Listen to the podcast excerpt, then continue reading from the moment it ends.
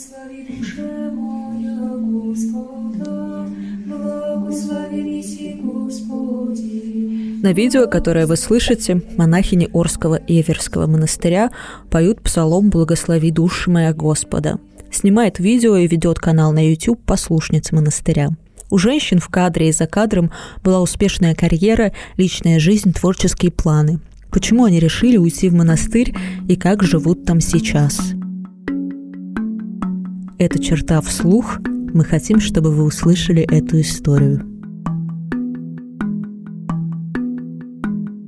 Зимой в 7 утра в Орске еще темно. За окном гуляет степной ветер, пронизывающий и холодный. 27-летняя Лена Скрипка, так девушку звали в миру друзья, бесшумно, пока все спят, спускается из своей кельи в прихожую жилого монастырского корпуса. Она надевает черное пальто поверх подрясника, ботинки, хватает инструмент и бежит по наледи в соседнее здание, где тоже живут монахини. Четыре года назад, когда Лена только обосновалась в Иверском монастыре, сестры узнали, что она скрипачка, и с тех пор несколько раз в неделю Лена будет их своей игрой. Вопреки устоявшейся традиции возводить скиты на развалинах дореволюционных монастырей, Орский монастырь новодел. Его построили по чертежам духовника обители протеерея Сергия Баранова, буквально на краю Орска в Оренбургской области. 54-летний отец Сергий – это и есть Орский монастырь, говорят прихожане. К харизматичному батюшке тянутся люди со всей страны. Некоторые даже покупают дома в соседней деревушке, лишь бы быть поближе к духовнику. Еще в 2008 году, когда Баранов был настоятелем храма Георгия Победоносца в Орске, вокруг него сформировалась небольшая сестринская община из местных – Жили они почти по монашескому уставу и называли себя сестричеством преподобной Марии Египетской, которая считается покровительницей всех кающихся женщин. Только собственного дома у общины не было. Жили по своим квартирам, молились и трудились в приходе кафедрального собора. Отец Сергий был там настоятелем до 2016 года. В 2013 году по решению местной епархии, секретарем которой был Баранов, на краю Орска начали строить монастырский корпус. Сейчас он достроен и функционирует. Осталось лишь расписать стены Троицкого собора. Орский монастырь активно ведет соцсети. Больше 15 тысяч подписчиков у YouTube-канала и 8 тысяч во ВКонтакте. Чаще всего на видео отец Сергий отвечает на вопросы паствы, а ролик о страхе последних времен посмотрели больше 30 тысяч раз. Сейчас монастырь выходит на аудиторию из иностранных православных христиан, выпускает видео на английском языке. Лена шутит, что начала думать по-английски. Ведение соцсетей монастыря – ее миссионерское послушание. Кроме православного SMM, Лена заведует творческой студией монастыря «Лети высоко», снимает фильмы, проводит концерты и сама в них участвует. А недавно с благословения батюшки написала музыку для православной рэп-песни. Протопресбитер Сергей Баранов – on unconditional love. Sermon on the day of Saint Venerable Seraphim of Sarov. В 20 лет Лена жила в Милюте, известном столичном сквоте, где обитают молодые московские художники, фотографы и музыканты, и хотела поступать в Берлинскую консерваторию. В какой-то момент Лена стала частым гостем антикафе «Циферблат» и влилась в местное творческое комьюнити. Кто-то рассказал мне, что есть такая Лена Скрипка, которая пишет довольно сложную музыку и хочет играть ее в распахнутые окна циферблата. Эта идея повергла меня в ужас, вспоминает, смеясь, приятель Лены Дмитрий Гаврилов, работавший в циферблате. В антикафе Лена познакомилась с другими музыкантами и присоединилась к арт-рок-группе «Муляров Квин». Ее все звали Лена Скрипка. Помню, у нас был концерт, Лена играла тогда не на скрипке, а на мелодике. И в конце внезапно выдала импровизацию. Она была простая, но красивая и гармоничная. Я тогда очень впечатлился – но в целом отношения у нас были не идеальные. Что-то в ней вызывало у меня антипатию, рассказывает приятель Лены по группе Анатолий Яцков. Лена вела обычную московскую жизнь с романами, вредными привычками и вечеринками. Гаврилов не сомневается, что было место наркотическим веществам, хотя признает, что сам ни разу не видел, чтобы Лена употребляла – у меня сложилось впечатление, что романтические отношения для нее – это платонический и околоспиритический опыт. Бывает, от людей исходит сексуальная энергетика, но не в случае Лены. Мне кажется, она предпочла бы послушать вместе ночью музыку. По словам экс-участника группы Лены Анатолия, девушка ничем не выделялась в их компании. и никогда не стремилась доказать или навязать свою точку зрения. Друзья Лены вспоминают, что в 2015-16 годах Лена не была довольна своей жизнью. Говорила, что занимается ерундой, ломает людям жизни, что фэшн-съемки, которыми она начала зарабатывать, это ужасно, и что я тоже погряз в грехах, вспоминает Анатолий. В 2017 году в паблике «Твое лицо» во ВКонтакте, где молодые люди рефлексируют на тему жизни в социуме, Лена написала большой пост и приложила несколько своих фотографий. На одном фото у 23-летней Лены грустный задумчивый взгляд, в руках сигарета, на гладко выбритой голове маленькая красная шапка, как у Жака Ива Кусто – на другом фото красные волосы и пирсинг над губой. Я много чем занималась, помимо учебы в Иньязе. Играла на басу и делала свой музыкальный проект «Set Party». Из названия понятно, что мне нравилось унывать, писала она. Дальше Лена перечисляет, как переключалась с одного занятия на другое. Ходила на митинги за Навального и марши. Тусовалась с панками и всей юной творческой шпаной. Открывала магазин винтажной одежды. Затем ее увлечение фотографией и модой переросло в модельное агентство «Югент». Лена сама стала моделью, носила одежду Гоши Рубчинского. К 24 годам, когда ушла в монастырь, она успела прожить несколько жизней. Однако чувствовалась во всем этом какая-то мертвечина. Сейчас девушка говорит о том времени со снисходительной улыбкой. Ведь все это страсти человеческие. Я ощущала пустоту, то ли в пространстве, то ли внутри. Человек ведь всегда ищет, если ему чего-то не хватает. Я помню, что меня не устраивало все, что я видела вокруг. Весь мир меня раздражал. Я видела, что что-то в нем не так, вспоминает Лена в разговоре с чертой. А в 2017 году ее мир перевернулся. Умер близкий друг Альберт. Он был очень добрым, искренним и по-детски простым. С другой стороны, очень несчастным. Сейчас мне кажется, что он искал Бога, продолжает Лена. Он мечтал заниматься кино. Однажды они с другом полезли по пожарной лестнице девятиэтажного здания смотреть на Москву и сорвались вниз. Альберт погиб сразу, а парень остался жив. Сломал позвоночник, но сейчас и вроде даже ходит. Лена уверяет, что знала заранее. Ее друг погибнет, несмотря на то, что к Вере она на тот момент еще не пришла. После похорон она уехала на две недели в Оптину пустынь по совету священника, дружившего с ее матерью. Вокруг были настоящие чистые люди, полные любви. Все остальное, что составляло ее жизнь в городе, показалось каким-то фальшивым и наносным. Тогда она впервые почувствовала чистую всеобъемлющую любовь. Там девушка впервые решила исповедаться – Иеромонах, прочитав весь список моих прегрешений, наверное, был поражен. В тот момент у меня не было раскаяния, но на следующий день слезы сами полились. Невозможно объяснить, что произошло, как невозможно объяснить человеку, никогда не летавшему с парашютом, каково это.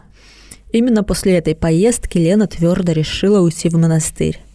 Про Орский монастырь девушка услышала от своих воцерковленных знакомых. Мол, там харизматичный батюшка, и благодать от него исходит божественная. Впервые Лена съездила в Орск около пяти лет назад, осмотреться и твердо решила, что именно там ее место. Вернувшись в Москву, девушка позвала всех соседей по Милюте в свою комнату и раздала все, что у нее было – коллекцию фотоаппаратов и редких предметов одежды, которые собирала по барахолкам несколько лет. Так она начала подготовку к отъезду в монастырь. По совету того священника, который рассказал ей про Оптину пустынь, Лена решила прожить в миру еще год, чтобы убедиться в искренности своего решения. До воцерковления она думала, что еще много поездит по миру. Хотела побывать в Индии, в Таджикистане, откуда родом ее предки. Но после Оптиной поняла, что хотела не страны посмотреть, а найти ответ на вопрос «Зач?». Весь год до отъезда в Орский монастырь Лена зарабатывала шитьем и преподаванием французского детям. Говорит, что терпела мирскую жизнь, хотела снова ощутить радость и полноту, которую почувствовала в Оптиной пустыне и которую еще называют первой благодатью. Она вспоминает, что уходить в монастырь отговаривали даже верующие подруги. Они говорили, что это желание пройдет, что монастыри уже не те, что многие их знакомые в этом разочаровались. Сейчас Лена живет в монастыре в статусе послушницы, занимается миссионерством. Она и не думала, что будет снова заниматься музыкой или кино, но именно такую работу ей поручил отец Сергий. Когда Лену постригут в монахини и произойдет ли это, знают только он и игумения. Поговорить с родственниками Лены чертей не удалось, поскольку отец Сергий, духовник Лены и остальных сестер, не дал на это благословения. Без его разрешения сестры не могут принимать большинство решений. Так они тренируют отсечение воли и выполняют послушание. Послушание в монашестве – один из трех главных обетов. Остальные два – нестяжательство, то есть отсутствие собственности, и обет безбрачия. В православной литературе есть такие примеры. Послушник поливал палку до тех пор, пока та не зацвела, а человек высокого происхождения мыл туалеты или подбирал хлеб, брошенный старцем на землю, и ел его. Раньше суть послушания заключалась в бессмысленности или унизительности труда – рассказывает антрополог и автор книги «В монастырь с миром» Дарья Дубовка. Сейчас в монастырях таких послушаний не дают, поскольку не хватает ресурсов даже на осмысленную работу в огороде, в коровнике и на восстановлении храмов. В Орском монастыре живут почти 40 сестер, Две трети из них монахини, остальные послушницы. В больших монастырях живут по несколько сотен людей, но как и в малых, так и в больших монастырях есть лишь одна игумения, то есть настоятельница, и один духовник. Они – духовные родители для всей общины. В малочисленной общине шансов получить совет и поддержку больше, чем в крупной. Еще одно отличие Орского монастыря – акцент на Иисусовой молитве. Обычно православные монастыри представляют собой трудовые коммуны, где на физический труд приходится по 10-12 часов в сутки. Нужно вести хозяйство, убирать коровники и пахать на огородах, объясняет Дарья Дубовка. В больших монастырях быт приблизительно одинаков – службы и много труда. В идеале монахиня должна трудиться и читать молитву. Но в Иисусовой молитве есть нюансы – нужно занять определенную позу, следить за дыханием и фокусироваться на обращении к Богу. Делать это, пока ты доешь корову или работаешь в огороде, затруднительно. Молитвенный путь через Иисусову молитву – самый индивидуалистский путь во всем православии, отмечает Тарья Дубовка. Человек стремится все время быть на связи с Богом, а весь окружающий мир перестает для него существовать. Это состояние в чем-то похоже на медитацию, и отчасти именно поэтому молитвенные монастыри могут привлекать буддистов. Для церковного руководства очевидно, что хороший монастырь должен быть восстановлен, иметь большое хозяйство, распаханные огороды и расписанные храмы, а молитву померить нельзя. Что в отчетах-то писать? Как контролировать? Кроме того, если людей привлекает харизматический лидер, а не церковь как институция, это тоже вызывает вопросы, рассказывает антрополог. О том, что Орский монастырь недолюбливают, говорят и некоторые прихожане. Правда, причины называть отказываются, опасаются навредить общине и самому батюшке. Когда молитва – это я, она постоянно куда-то теряется. А когда молитва Христос, Христос – стабильность, несокрушимость, неизменность. Учитесь жить Христом исторические события. Духовник монастыря Сергей Баранов не монах, и это тоже отличает Орский монастырь от других и вызывает критику со стороны некоторых клириков. У 54-летнего Баранова шестеро детей. Он поет баллады, пишет иконы, а еще у него богатый опыт социальной работы. В 90-е он создал первый в Орске приют для бездомных людей – кто в 90-е не жил, даже не представляет, какая это была проблема, говорит он. Первые мои жильцы – это семья, которая жила в землянке с рухнувшей крышей. Их не придавило только потому, что крыша повисла на шифонере. Так они и жили. Отец, две дочери и грудная внучка, вспоминает Баранов. Постепенно количество жильцов росло. Двухъярусные кровати стояли везде, и в коридорах тоже. У нас там жило по 100 человек. Кто-то постоянно болел, рождались дети, пили, дрались, блудили, но все равно там было что-то святое. Через пять лет меня забрали в кардиологию с сердечным приступом. Они меня доконали, смеется отец Сергей. По его словам, другие священники не понимали, зачем он носился с бездомными. Внешние люди, которые никогда не варились в этом, многого не могут понять.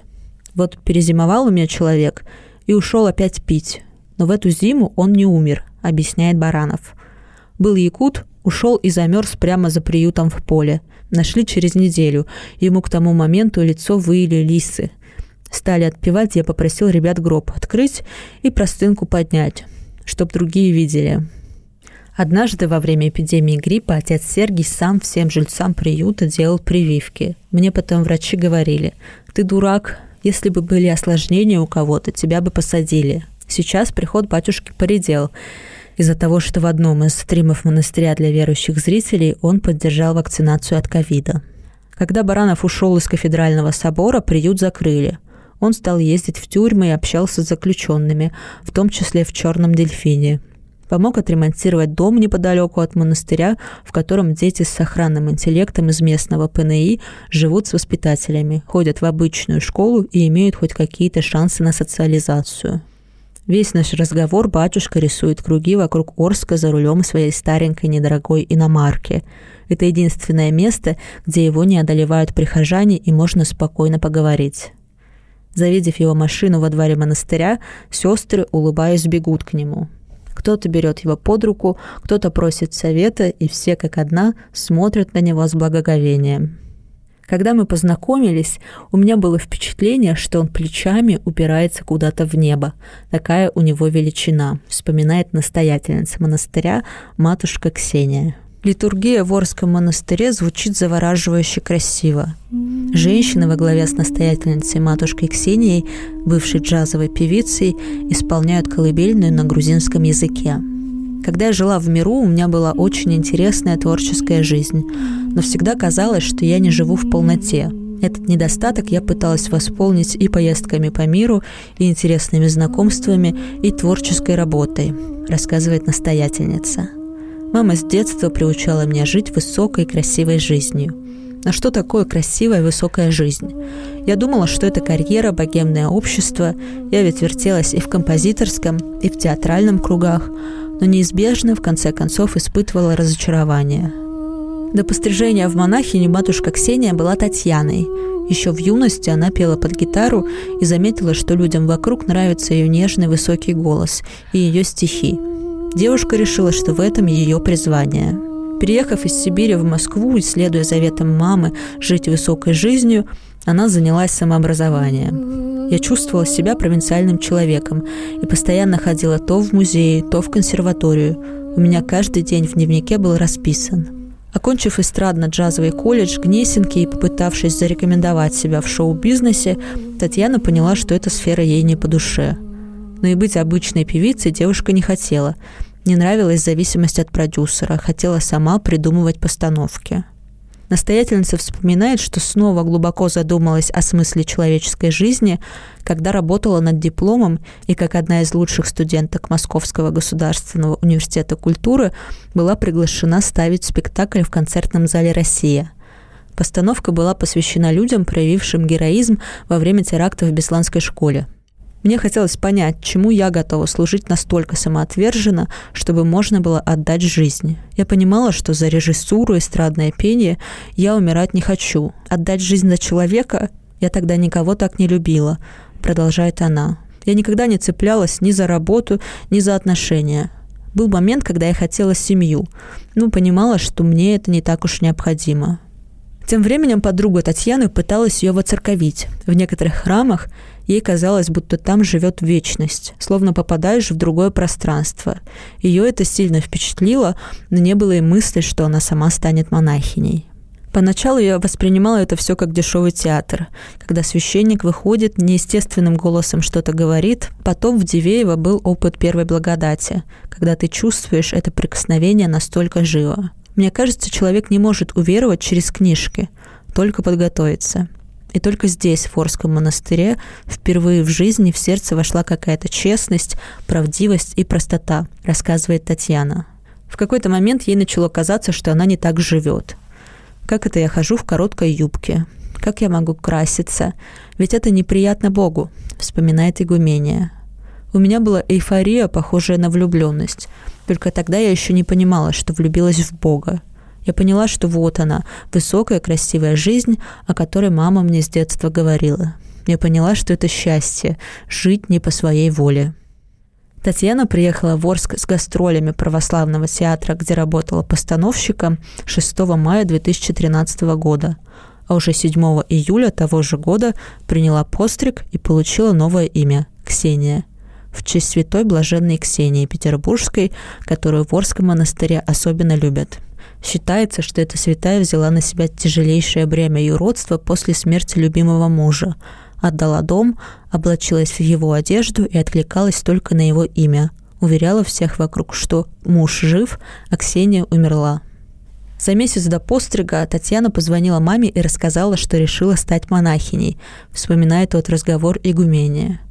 «Ты с ума сошла. Ты еще молодая, еще можешь выйти замуж. Мама почему-то решила, что я ухожу в монастырь от некой безысходности, а я поняла, что влюбилась. Влюбилась не просто в Бога, а в Иисуса Христа. Мне надо было бежать, как на свидание с любимой личностью. У кого-то призвание быть врачом, монашество – тоже призвание. Ничто другое так меня не увлекало. Казалось бы, ты для всех умираешь, в миру по тебе плачут. Хотя ты в том самом месте, где должен быть, и счастлив, как никогда. Ночную литургию в Иверском женском монастыре открывает с чтения часослова на верхнем клиросе сестра Елизавета, которую постригли в монахини в 2017 году. Ей тогда было 29 лет. Раньше Елизавету звали Машей, и она работала юристом сначала в родной Самаре, а потом в Москве. Я всегда говорила маме, что я не там, где должна быть. Я очень четко ощущала это на протяжении всей жизни, рассказывает Маша. Сначала я меняла работу, потом город. В какой-то момент решила, что нужно что-то большее, чем Самара. Москва, там мое счастье. В столице она работала юристом по гражданским делам, получала хорошую зарплату и умирала от тоски. Она накопила денег и уехала путешествовать в Азию. Около двух лет Маша была яркой последовательницей буддизма. Ездила в ретриты и сама наставляла людей, увлеченных буддизмом. Однако и здесь она не нашла своего счастья. Решила вернуться в Россию и выйти замуж. Все остальное уже перепробовала, и ничто не закрывало пустоту в душе. Вернувшись в Москву, Маша решила узнать, как устроены духовные практики в России.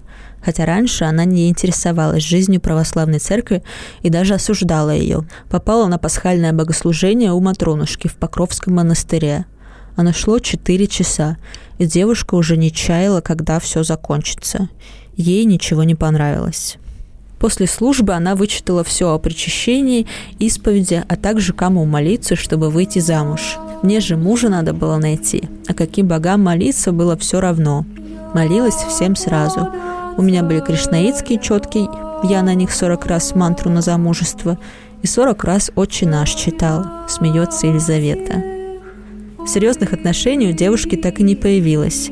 Сейчас она уверена, что корыстные цели, которые она преследовала, приходя в храм, вели ее к предназначению – монашеству – Однажды Маша решила поехать вымаливать мужа в Дивеево. Вот там я испытала состояние полного счастья. Произошло то, что закрыло дыру в душе, но тогда я еще не осознавала этого. Девушка ненадолго вернулась домой, собрала чемодан и поехала в Дивеево, еще на 40 дней. Думала, сейчас пойду в храм, буду чистить подсвечники. А на деле я храм видела только издали, с 8 утра до 9 вечера пахала на огороде, вспоминает монахиня. У меня так потрескались ноги, что ходить я могла только на цыпочках, а руки приходила с работ, валилась с ног от усталости, любовалась своими руками и думала. Это самые счастливые дни в моей жизни. Это самый лучший мой маникюр. Каждый день был наполнен таким смыслом. Такое счастье я еще раз испытала, может быть, после пострига – когда ты всю себя отдаешь Богу, Он такую благодать тебе возвращает. По словам Елизаветы, так же внезапно, как выйти замуж, она захотела стать монахиней. Девушка собрала вещи и поехала к своему духовному отцу просить благословения на жизнь в монастыре. Единственная ниточка, которая напоминает о существовании Маши сейчас, это ее страница в Одноклассниках. Елизавета не понимает, как ее удалить и просит помочь разобраться ей в настройках – на фотографиях, опубликованных в соцсети, жгучая брюнетка в узких джинсах томно позирует на фоне закатного моря. В ней едва можно узнать улыбчивую сестру Елизавету. В конце 80-х и в 90-е люди приходили к монашеству закономерно, говорят исследователи – во-первых, религия слишком долго была под запретом. Во-вторых, многие обращались к религии в поиске новых координат на фоне краха коммунизма. Особенно восприимчива к религии оказалась советская администрация невысокого ранга.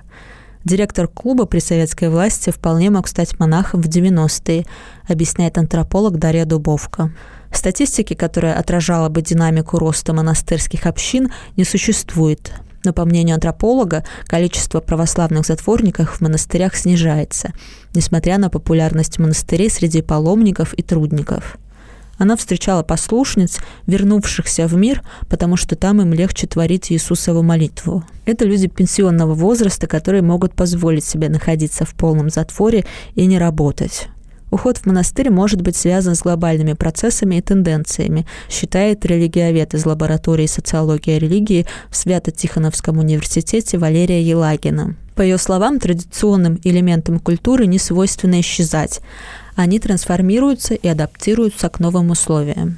Поэтому появляются New Age движения или лоскутная религиозность, когда человек может одновременно делать рассказы Таро, ходить в церковь на Пасху, не есть свинины и не чувствовать никаких в связи с этим противоречий, говорит эксперт. Отвечая на вопрос, вспоминает ли Елизавета прежнюю жизнь в миру, она говорит, для мирских страшна тюрьма, а для нас, монахинь, тюрьма – мирская жизнь. Лена, Елизавета и матушка Ксения нашли свой путь, отреклись от мирской жизни и не хотят в нее возвращаться. Этот текст для черты написала Дарья Сулейман, отредактировал Илья Панин и прочитала я, Ольга Дмитриева. Полную версию текста вы можете прочитать на сайте черта.медиа. Это проект о насилии в России и о том, что можно сделать, чтобы его стало меньше. Подписывайтесь на наш подкаст и социальные сети и рассказывайте о нас друзьям.